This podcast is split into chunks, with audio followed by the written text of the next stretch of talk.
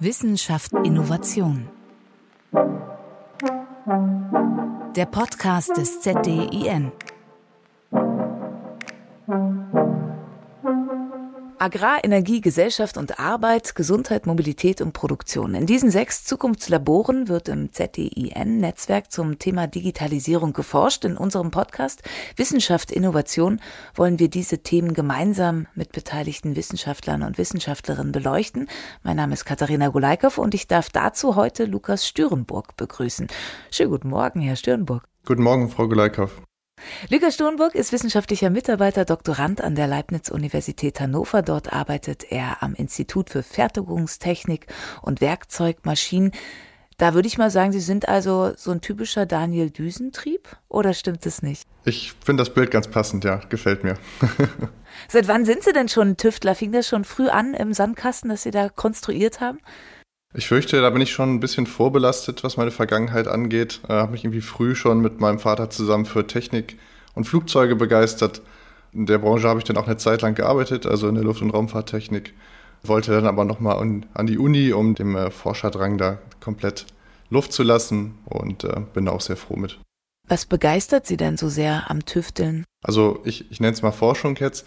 An der Forschung interessiert mich einfach, dass man sich wirklich Bereiche anguckt, die laut dem Stand der Wissenschaft noch nicht erforscht worden sind und dass man da praktisch auf komplett neuem Terrain ist und wirklich da bahnbrechende Forschung an der Stelle machen kann und eben, wie gesagt, komplett neue Bereiche erforschen kann. Genau, Sie haben schon erwähnt, Sie waren in der Luft- und Raumfahrt tätig, haben duales Studium gemacht. Also schon immer oder schon lange Industrie und Forschung Hand in Hand. Was ist denn der Vorteil, wenn man beide Seiten kennt? Ja, ich finde, genau wie Sie es gesagt haben, nach dem dualen Studium habe ich auch während der regulären Arbeit, beziehungsweise dann immer am Abend, äh, den Master weitergemacht. Und ich fand eben gut, dass man sich nicht nur auf den Betrieb an der Stelle beschränkt, sondern eben auch mit der Uni, mit den Professoren zusammen auch ein bisschen über den Tellerrand schauen kann. Und äh, ich hatte immer das Gefühl, das eröffnet einem noch viel Möglichkeiten, viel Perspektiven, auch Möglichkeiten, wie man den Betrieb an der Stelle oder die Produktion da verbessern kann. Deswegen fand ich das immer eine angenehme Sache.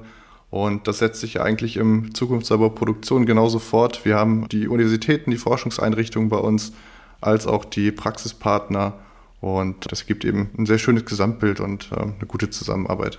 Wir gucken uns mal Ihre Arbeit genauer an. Am ZDIN geht es ja um die Digitalisierung verschiedener Branchen. In Ihrem Fall, Sie haben es angesprochen, ist es die Produktion. Worin sehen Sie denn die Vorteile, die Produktion zu digitalisieren? Also ich als ehemaliger Fertigungsplaner äh, sehe da in erster Linie schon mal den Vorteil, dass wenn wir es geschafft haben, die äh, Maschinen in der Fertigung an das Netz anzubinden, dass wir schon mal sehen können, wie sind gerade zum Beispiel die Maschinen erstmal belegt. Da können wir schon mal eine ganz gute Transparenz schaffen, wie die Fertigung im Moment aussieht. Wir können uns auch Informationen darüber holen, welche Bauteile gerade wo sind, äh, wo es Fehler gibt, wo Maschinen vielleicht nicht mehr funktionieren. Also es hilft auch der ja, der Fertigungsleitung oder eigentlich allen, die in der Fertigung beteiligt sind, eine verbesserte Transparenz zu schaffen. Und das ist schon mal ein Riesenvorteil. Das nächste ist auch, dass sobald man diese Transparenz eben geschaffen hat, dass man auch Entscheidungen viel besser treffen kann. Und da kommen wir eigentlich schon zum nächsten Punkt, wo die Digitalisierung ihre Vorteile mit sich bringt. Wir schauen uns im Zukunftslabor Produktion an verschiedenen Bereichen dieser Produktionsketten an. Wie kann man dort eben auch maschinelles Lernen anwenden? Und sehen eben auch, dass diese Entscheidungsfindung, sobald die Transparenz erstmal geschaffen wurde, eben sehr gut funktioniert, auch mit computergestützten Systemen. Also Sie sind auf dem richtigen Weg, das können wir schon mal so zusammenfassen. Unser Thema, es gibt ja mal eine Überschrift für jeden Podcast und da gehen wir dann genau in Ihre Arbeit rein. Thema heute von der Manufaktur über Massenproduktion zum Customizing.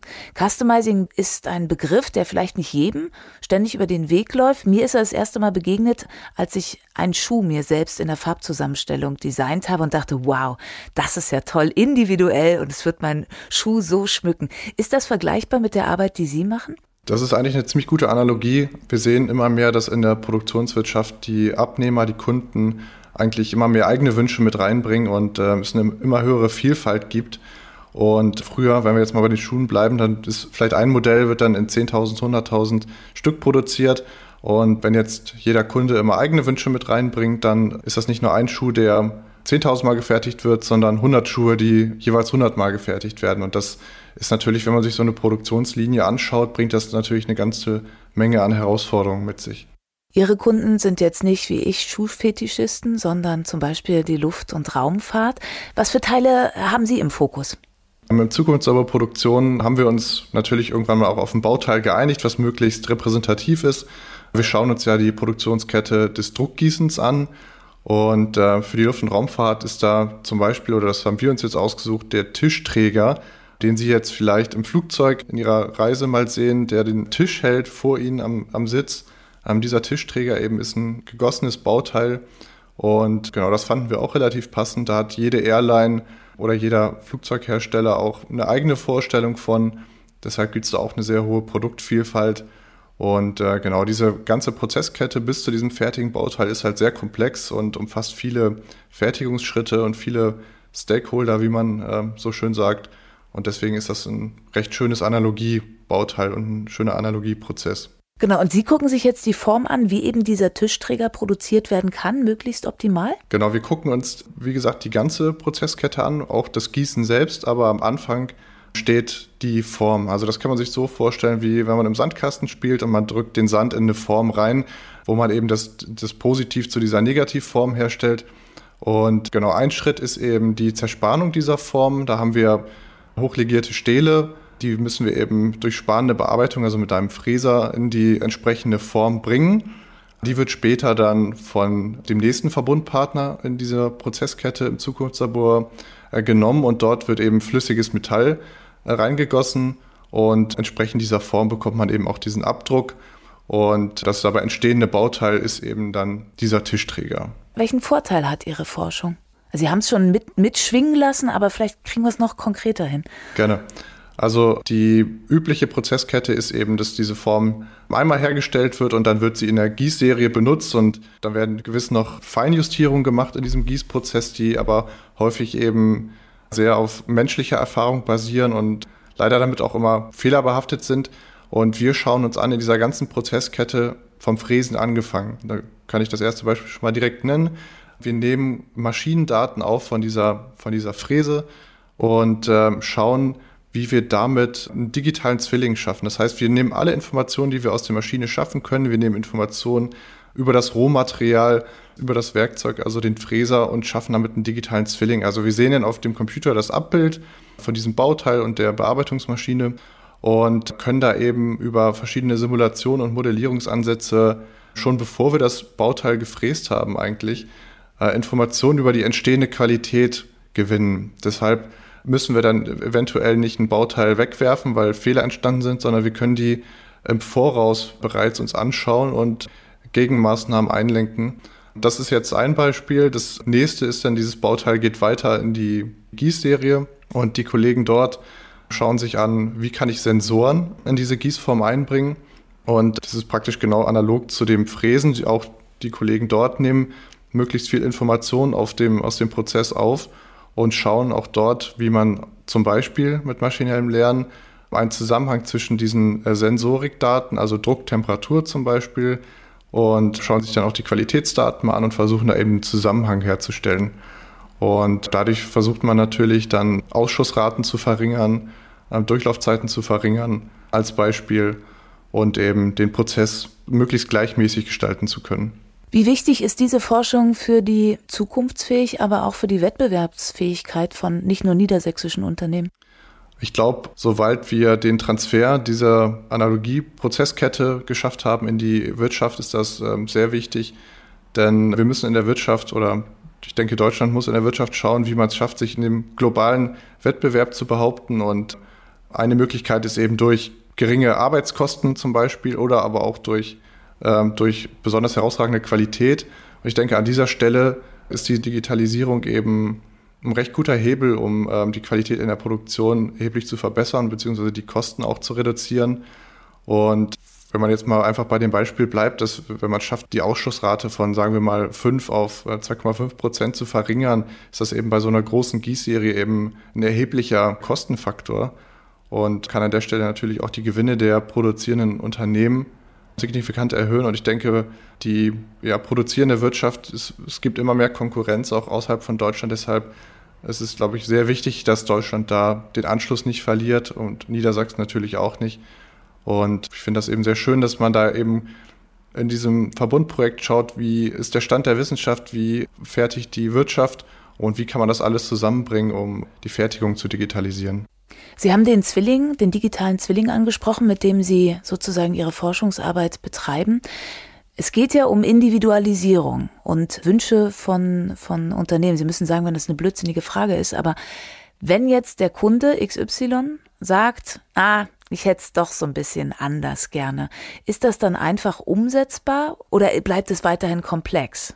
Wissen Sie, was ich meine? Ja, absolut.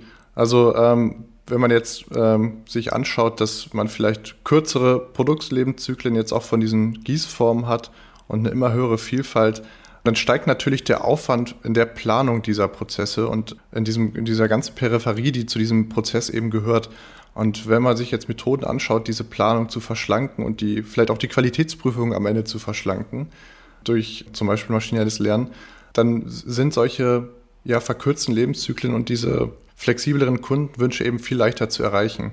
Also schneller umsetzbar? Genau. Letztendlich ist die Fertigung dadurch agiler und dementsprechend können auch die Kundenwünsche, sei es jetzt der Schuh oder die Gießform, eben schneller getroffen werden. Oder die Tischhalterung im Flugzeug. Genau. Wie weit sind Sie denn schon? Das klingt ja alles schon sehr weit fortgeschritten, also von der Idee und auch von der Umsetzung. Wir haben jetzt zum Beispiel in meinem Teilprojekt, wo wir uns die sparende Bearbeitung anschauen und äh, Verfahren des maschinellen Lernens, konnten wir jetzt durch verschiedene Studien zeigen, dass man da eben sehr gut Qualitätskenngrößen kann man sich ganz gut vorstellen, die Oberflächengüte, also wie glatt diese Form ist letztendlich. Wenn wir da später flüssiges Metall reingießen, dann möchten wir natürlich eine bestmögliche Oberfläche haben. Und wir haben eben gesehen, dass diese Prognoseverfahren sehr gut funktionieren und äh, haben eben auch in Absprache mit äh, Industriepartnern festgestellt, dass das auch auf totales Interesse da stößt. Was die Gesamtprozesskette angeht, wir fertigen jetzt bereits schon Teile für für unsere Gießserie, beziehungsweise das, das Formwerkzeug fertigen wir gerade. Und ein anderes Teilprojekt schaut sich an, wie man äh, diese einzelnen Fertigungsinseln, nenne ich sie mal, und die einzelnen Fertigungsstandorte verbindet, beziehungsweise wie man auch diese Fertigung plant.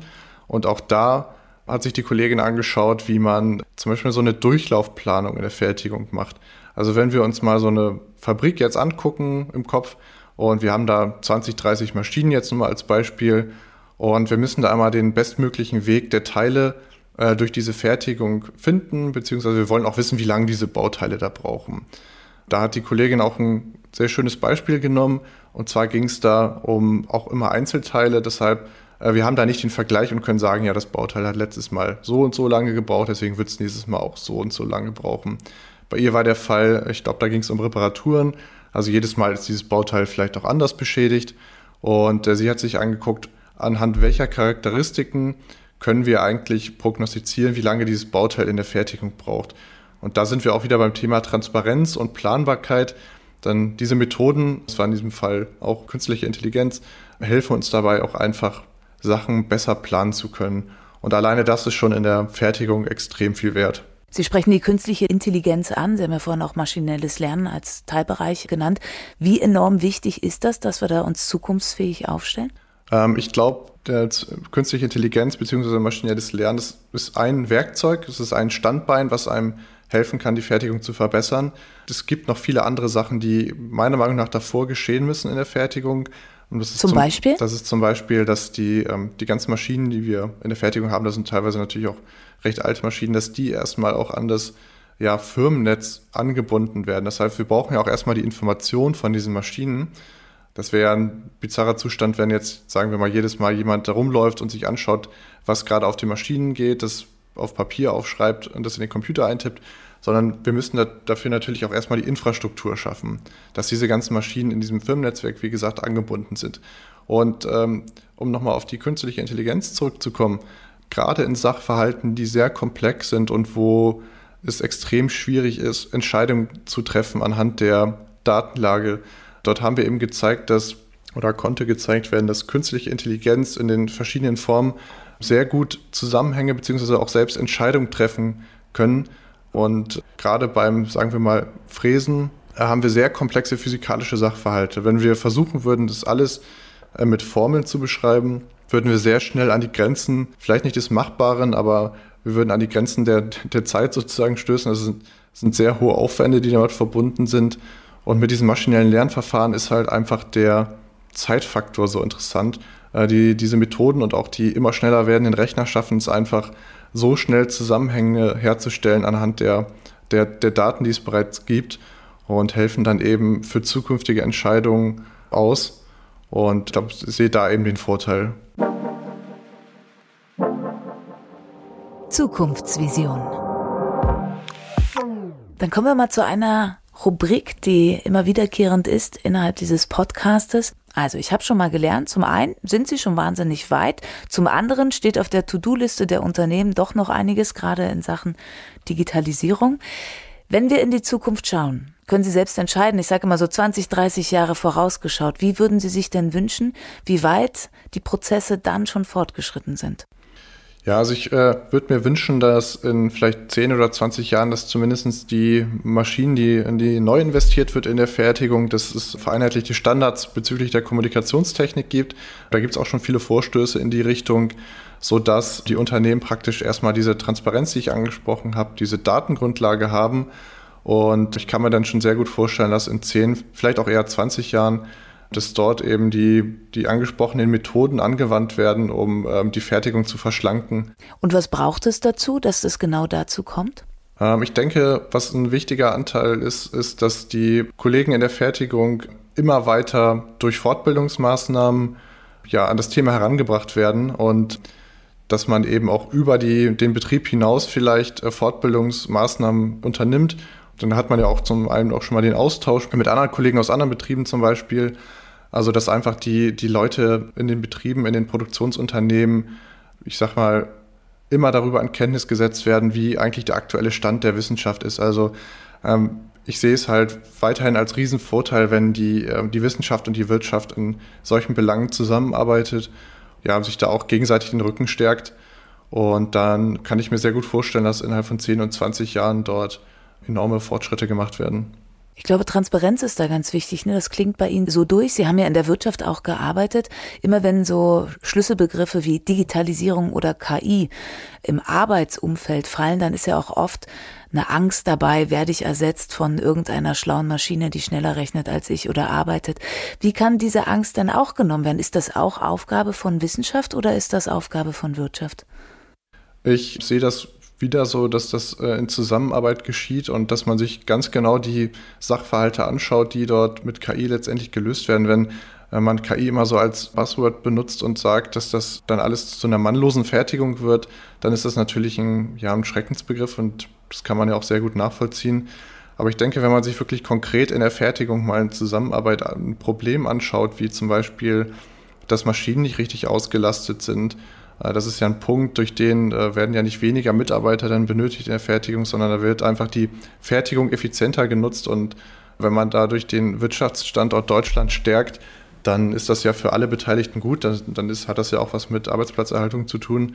Von daher kann sowas, glaube ich, immer nur durch, durch gute und, und, transparente Kommunikation eben geschehen und man sich auch genau anguckt, wo diese, ja, wo diese künstliche Intelligenz eingesetzt wird und wo es auch wirklich sinnvoll ist.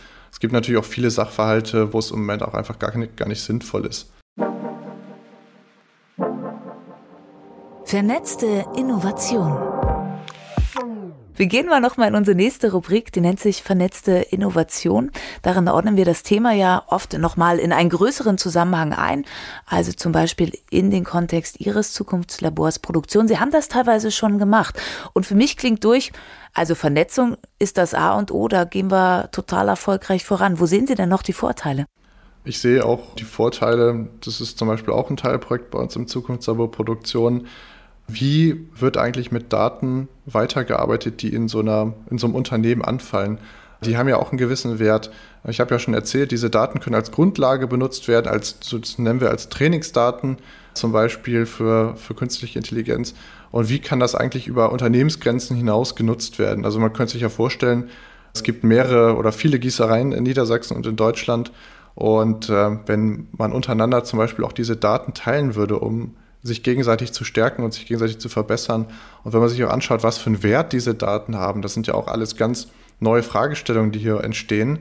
Und ich glaube, da ist Vernetzung auch wieder ein Stichwort, was den Unternehmen untereinander auch helfen kann. Wenn man sich dann traut, ne? Genau. Ist das ein Punkt? Absolut. Also auch ein, ein total wichtiger Punkt ist, dass ja eigentlich an, an vielen Punkten auch noch gar nicht geklärt ist, wie mit Daten umgegangen wird, beziehungsweise wer, wem gehören diese Daten, die eigentlich in dieser Fertigung entstehen. Das ist ja auch total interessant oder eine, eine juristische Fragestellung letztendlich, die sich ja auch andere Zukunftslabore anschauen. Und da ist eben auch wieder eine Vernetzung innerhalb dieser Zukunftslabore, dass man sich eben auch ähnliche Fragestellungen anguckt. Zum Beispiel mit Zukunftslabor Agrar guckt man sich vielleicht ja auch an, okay, von einem Hof zum anderen gibt es Daten, die vielleicht übertragen werden sollen. Das sind letztendlich eigentlich ähnliche oder fast, nicht, fast gleiche Fragestellungen, äh, die dabei entstehen. Und da ist es natürlich dann auch schön, wenn die Zukunftslabore sich untereinander austauschen. Und ähm, dort kann man eben auch sehr viel Synergien schaffen und ja, doppelte Arbeiten letztendlich auch sparen. Es klingt so, als könnte da noch ganz viel kommen und dass die Vernetzung aus Ihrer Sicht auf jeden Fall ein großer Zugewinn ist. Herr Schönburg, wo sehen Sie sich denn selber in 10, 20 Jahren? in diesem Netzwerk vernetzt oder in welcher Zukunft gefangen? Ich denke, dass dieses Netzwerk des ZETIN viel Potenzial hat und ähm, ich würde mich natürlich freuen, wenn ich da noch weiter arbeiten kann. Dann sage ich herzlichen Dank für die vielen schlauen und interessanten Einblicke in Ihre Arbeit. Vielen herzlichen Dank. Danke, Frau Gulaikow. In der nächsten Folge von Wissenschaft Innovation spreche ich dann mit Unternehmen, die sich mit den Zukunftslaboren assoziiert haben, also eine Kooperation eingegangen sind. Da gehen wir also die Verknüpfung noch tiefer ein. Und darin zeigen wir dann, wie Wirtschaft und Wissenschaft am ZDN zusammenarbeiten.